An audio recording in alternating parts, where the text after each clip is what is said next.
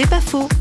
Parlons de culture biologique et de foi en Dieu avec Édouard Clotu, agriculteur. Ma motivation principale est la protection de l'environnement.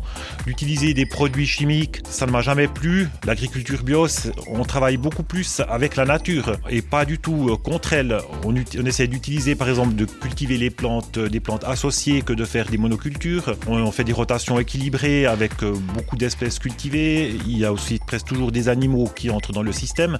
C'est une agriculture variée et que je trouve beaucoup plus intéressante.